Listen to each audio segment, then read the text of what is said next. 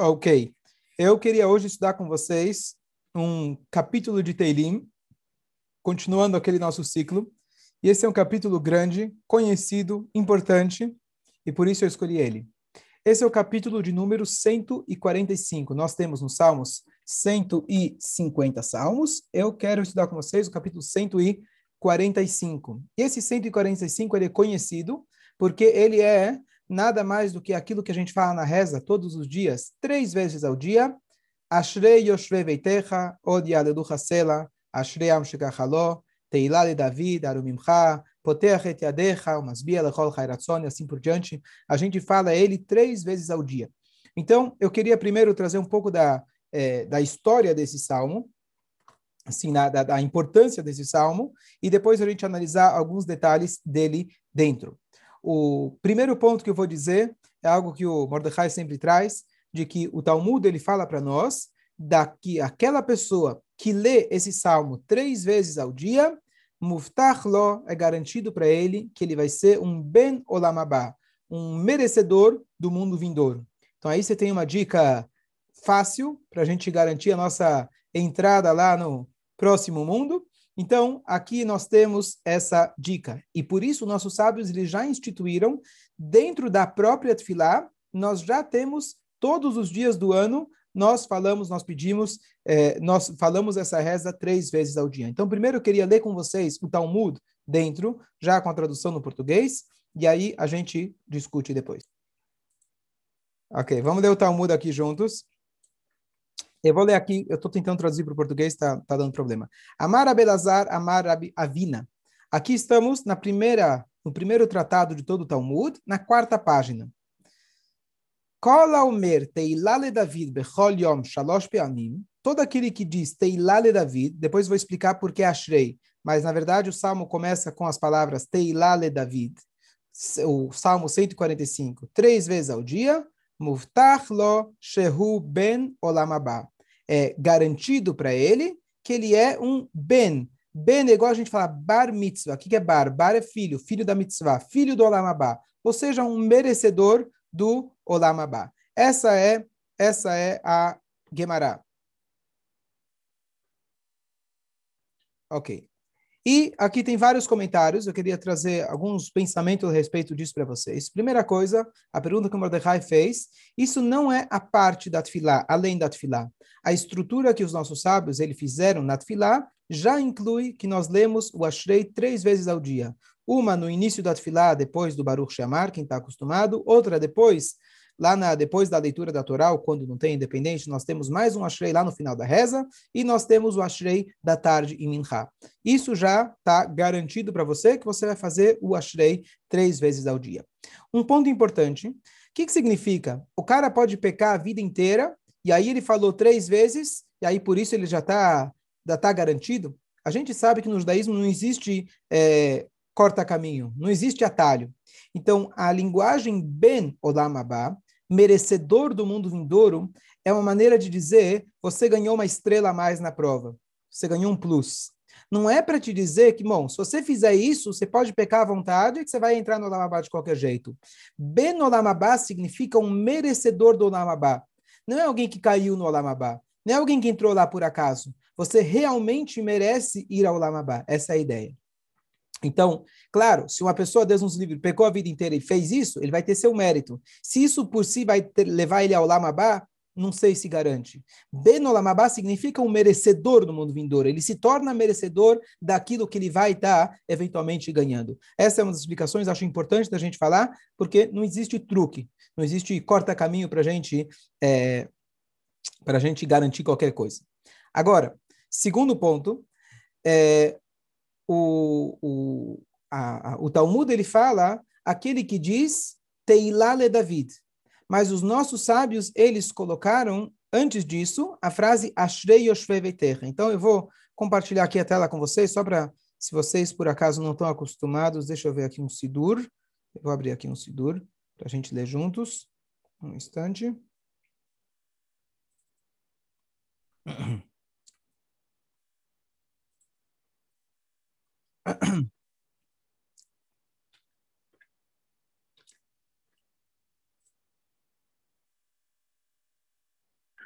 Agora entendi. Aproveitar que você está procurando na tela, deixa eu te perguntar uma coisa. Você falou que é, falar já está incluído as três vezes que falar, mas vamos dizer que no Salmo do dia está incluído o Salmo do meu filho, que eu falo todo dia.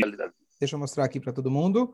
Ok, aqui nós temos o Sidur e eu vou abrir aqui.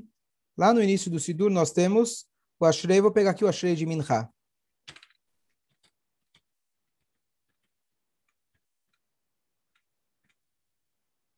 Aqui está o Ashrei. Quem quiser acompanhar aqui no transliterado. Ashrei Yoshve Veitecha, odiado do Hassela, Ashrei tararará.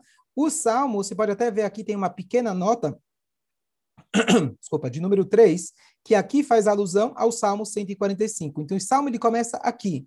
Só que os sábios, eles colocaram aqui essas duas frases aqui primeiro, Ashrei, Ashrei, duas frases que elas também foram retiradas dos Salmos, mas de outro Salmo. Então a pergunta é por que, que eles colocaram essa frase aqui? Tem algumas explicações, mas uma delas é de que aqui, na verdade. Desculpa. Aqui, na verdade, essas duas, elas vêm. É, é... Aqui não está no Shacharit. O que acontece? Na fila da manhã, está escrito que os sábios eles ficavam sentados meditando uma hora antes da reza, para aí poder rezar. Hoje, a maioria das pessoas não fazem isso. Você não fica uma hora meditando para começar a rezar. Então, nesse trecho, que é o ainda estamos no início da reza, os sábios instituíram esse versículo que ele está dizendo: Ashrei Yoshveveitecha. Abençoados são aqueles que sentam na sua casa. Sentar na sua casa significa aqueles que ficam sentados meditando. Então, se eu não posso meditar, pelo menos eu lembro daqueles que estão meditando. E esse é o motivo, um dos motivos que esse Ashrei ele foi colocado também nesse trecho. Agora, mostrar uma coisa interessante. Esse, logo a Gumara vai falar isso para a gente, mas a gente vai ver, aqui só no hebraico você vai conseguir ver, que o Teilá de David começa com a letra Taf, que é a última do alfabeto, mas depois, tirando a primeira, o primeiro versículo, ele vai Beit, Bechol, Gimel, Dalet, Rei, ele está indo, ele vai seguindo todo o alfabeto até o final. Teilat Hashem e Daberpi, certo? Até aqui, Leulam Vaed, aqui é o Taf. Então, o Ashrei, ele também acaba ajudando, porque aqui ele coloca um Aleph. Aleph, Aleph, aí começa aqui o Beit, tá? Então, isso é mais uma alusão interessante que nós falamos o Ashrei antes. Agora, o que, que a gente está falando aqui? A gente, por enquanto, só falou japonês. É importante falar, é importante ver, tem um versículo a mais, um versículo a menos. O que, que a gente quer com tudo isso? Qual que é a importância desse, desse capítulo que a gente lê ele todos os dias, três vezes ao dia, e por que, que a gente está estudando sobre ele? Então, vamos ver aqui. O próprio Talmud, ele questiona, por que justamente esse versículo? Por que justamente esse capítulo? Tem tantos capítulos de louvores, Aí o Talmud ele vai dizer uma resposta curiosa. Ele vai dizer, bom, porque ele segue a ordem alfabética. Tá bom, bonito, legal. Diz o, diz o Talmud, existem outros capítulos que também seguem a ordem alfabética. Então vamos ver o que, que o Talmud ele fala para gente.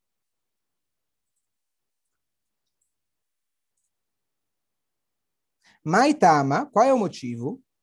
Se você for dizer, vou ler aqui no aramaico, e leima mishum de atiabe alef beit, se você for dizer, porque ele segue a ordem do alef beit, neima ashrei temrim eidarech, de atiabe tamnia apin.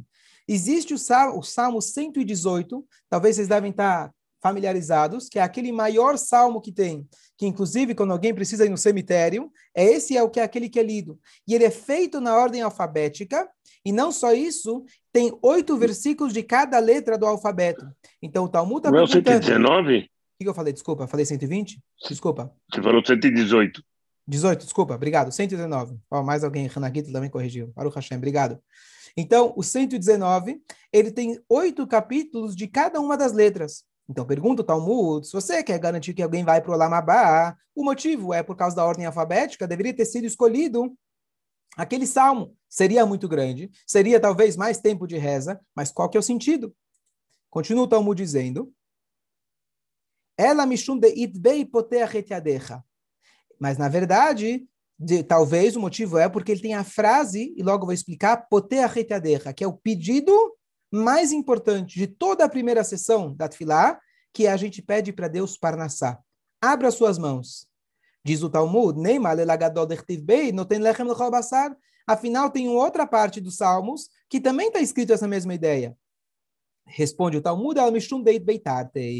Por que, que a gente fala essa? Porque ela tem duas vantagens. Número um, ela segue a ordem alfabética. E número dois, nós temos o versículo de Potea Retiadecha, que a gente pede a Deus. Eu estou vendo a cara de vocês e está aparecendo ainda japonês. O que, que o Talmud está dizendo para a gente? Tá? Tem a ordem alfabética, por isso eu vou ter que falar todo dia. Por isso isso vai me garantir, vai me garantir o, o Olamabá, porque eu falo na ordem alfabética? Vai me garantir o Olamabá porque eu peço para Deus Parnassá? Se eu peço para Parnassá, vai garantir talvez o Olamazé? Vai talvez garantir esse mundo, que eu possa ter sustento? Qual é a importância? Eu só trouxe isso para reforçar a nossa pergunta como introdução para a gente começar a explorar esse salmo. Qual é a importância desses salmos? Essa justificativa do Talmud está difícil de entender. Ordem alfabética? Ou tem o poder ritadeja? O que, que significa tudo isso? Então aqui eu vou dar a primeira a primeira explicação.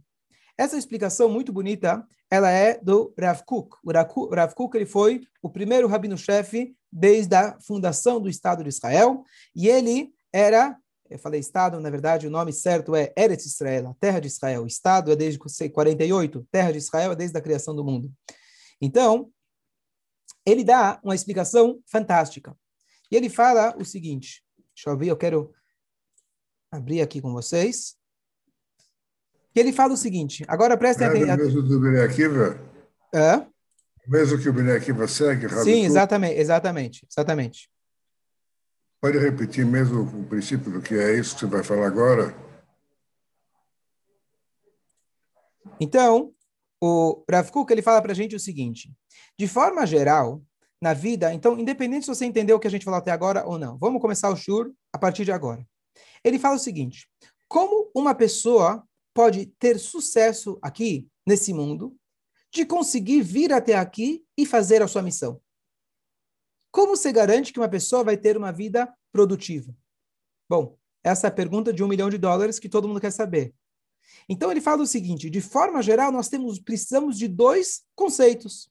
Conceito número um: você precisa estudar, conhecer, meditar na Torá. Conhecer os caminhos conhecer o manual aqui desse mundo.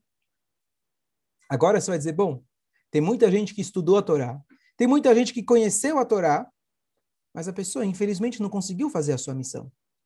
Por quê? Porque precisa de um segundo componente. E o segundo componente é você precisa tá, conhecer a Torá, mas que você possa aplicar ela, você não pode ter nada que atrapalhe você no meio do caminho. Se chega o Yetzerará, se chega o mau instinto, se chega, de repente, situações na vida que dificultam, apesar de você saber o que você deveria estar fazendo, nem sempre você consegue aplicar. Então, o conceito número um é saber o que fazer. Conceito número dois, ele diz que nada te atrapalhe no meio do seu caminho para você conseguir, de fato, fazer. E aqui ele diz, essa é a explicação desses dois conceitos que o Talmud trouxe para a gente. O Talmud falou para a gente: ah, esse salmo tem a ordem alfabética. O que, que significa ter uma ordem alfabética? Então, aqui vem agora a primeira explicação da gente entender a importância desse salmo. O salmo, ele passa na ordem alfabética, não é apenas um poema bonito. O significado de ordem alfabética dentro de uma reza significa que essa reza ela é composta das 22 letras do alfabeto hebraico. O alfabeto hebraico, ele não é uma língua convencional. Ela é uma língua essencial. Repito, a língua hebraica, com, começando pelo alfabeto, não é uma língua convencional. Por exemplo, no português, a mesa chama mesa e a cadeira chama cadeira, poderia ter sido o inverso. Simplesmente foi uma convenção. E assim em qualquer idioma. No hebraico, o Aleph ele chama Aleph. A gente já deu um show inteiro só sobre o Aleph. O que significa a letra Aleph? O formato da letra Aleph. A, o que Hashem ele fez com a letra Aleph? Por que a Torá começa com o Beit? Cada letra ela tem um universo inteiro. Então, quando nós falamos que, Hashem, que nós temos uma reza que ela é composta do alfabeto, o que, que significa isso? O alfabeto são o código mor, são o código fonte da qual Hashem, através dessas letras da Torá, criou o mundo. Então, quando eu estou começando o Ashrei, que todo o Ashrei significa, na verdade, são louvores a Deus. A palavra é, é, David significa louvor, um louvor de David. Todas as, todas as frases que a gente está falando lá, a gente está louvando a Deus de uma forma ou de outra. Eu estou louvando a Deus de A a Z. O que, que significa louvar a Deus de A a Z? Significa que eu introduzi Deus em todos os meus afazeres, em todas as áreas da minha vida. Essa é a ideia desse, desse salmo. Eu consegui trazer Deus, aquele primeiro ponto que o ele falou, de eu conseguir conhecer as diretrizes da Torá em todas as áreas da minha vida. Se eu consigo perceber que Deus ele está presente em todos os momentos da minha vida, eu já tenho o primeiro passo. Eu já sei o que eu devo fazer em cada situação. Continua o Talmud, mas isso não basta. Ordem alfabética, temos o capítulo 119 que tem a ordem alfabética. Por que justamente esse? Então o Talmud diz, ele fala, não, é uma composição de, uma, de dois ingredientes. Qual é o segundo ingrediente? Deus abre as suas mãos e sustente todas as criaturas vivas. O que, que significa isso? Dê a oportunidade que eu possa aplicar todos os ensinamentos na minha vida que a parnassá, que é a preocupação número um do instinto humano, que é a sua continuidade, a sua própria vida, a sua saúde, o seu alimento, que isso não seja um obstáculo no meio do caminho. E por isso esse salmo ele é tão importante. Número um, eu consigo trazer Deus em cada área da minha vida, no Aleph, no Beit, no Gimel, e o Gimel, o Beit, cada uma dessas letras, elas simbolizam inúmeras coisas, é um universo inteiro. Mas eu sei uma coisa, eu não sei o que é cada uma delas. Mas se eu tenho do Aleph até o Taf, eu sei que tá, tá tudo lá. Não é à toa a gente fala que a palavra cultura é de Kol Torá. Tá tudo na Torá. Kol Torá, Kol a Torá, tudo vem da Torá. E tudo está na Torá. Então, se eu tenho do A a Z, se eu tenho do A a Z, então eu tenho tudo. Entre parênteses, isso lembra uma história muito bonita, que uma vez o Baal Shem Tov, 300 anos atrás, o mestre e fundador do movimento racídico, ele estava na sinagoga e ele ia começar o Kol Nidrei.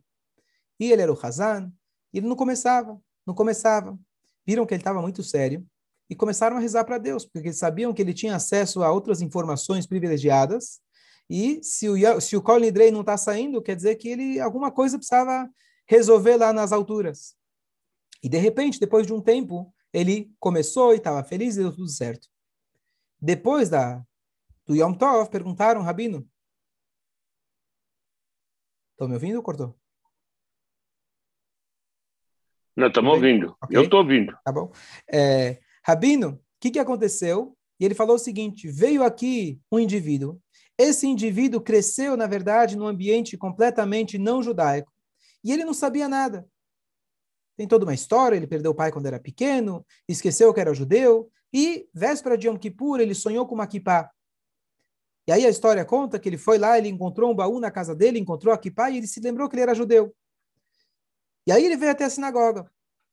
Ele chegou na sinagoga e ele abriu o Sidur, como muitos de nós, abre do, do lado contrário. Aliás, de nós não, que eu já ofereci no outro shiur, alguns já tinham saído. Tem um curso de leitura hebraica gratuito, eu posso mandar para vocês o link. Eu preparei um, um, curso inteiro, com, em 10 fases, para a pessoa saber ler hebraico e começar a rezar. Quem quiser, eu passo depois. E aí, o que acontece? Ele então, ele então, esse, esse menino, a única coisa que ele conseguiu se lembrar foi o alfabeto. E ele chega a falar Aleph, Beit, Veit, e ele começa a ler na sinagoga. E depois que ele termina, disse Baal Shem Tov, ele vira para Deus e fala, olha Deus, é isso que eu sei falar.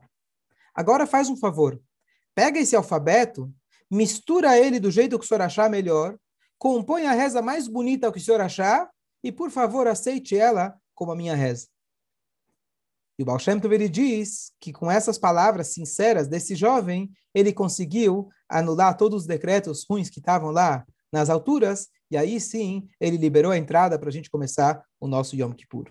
Então aqui a gente vê a ideia da gente ter um salmo que ele segue a ordem alfabética, ele tem essa mágica, ele tem esse poder muito grande, mas mais importante de um poder de alcançar as alturas, ele tem o poder de introduzir Deus em cada área da nossa vida. Ele tem o poder de que se a gente se se a gente se concentrar, a gente vai conseguir entender, não só que na reza eu estou falando com Deus, mas no meu trabalho, quando eu estou com meus filhos, quando eu estou com minha família, eu também estou falando com Deus, eu também estou seguindo as diretrizes dele em cada área da minha vida. Conclui o Talmud uma pessoa que conseguiu fazer essas duas coisas. Por um lado, ele introduziu Deus em todas as áreas da sua vida. E pelo outro lado, ele conseguiu pedir para Deus. E Deus tirou dele os desafios no meio do caminho. Ou melhor ainda, deu força para ele conseguir ultrapassar os desafios. Ele ele é merecedor do mundo vindouro. Se uma pessoa conseguiu fazer a sua missão aqui, ele vai, com certeza, quando depois de 120, ele vai para o mundo vindouro. Melhor ainda dizendo, talvez, não é explicação literal, mas o Ben Olamabá, o filho do Olamabá, não é que você vai, quando morrer, você vai para lá. Você aqui na sua vida vai viver uma vida eterna. Você aqui na sua vida vai ter uma vida tão ou mais elevada do que uma vida espiritual lá nos céus.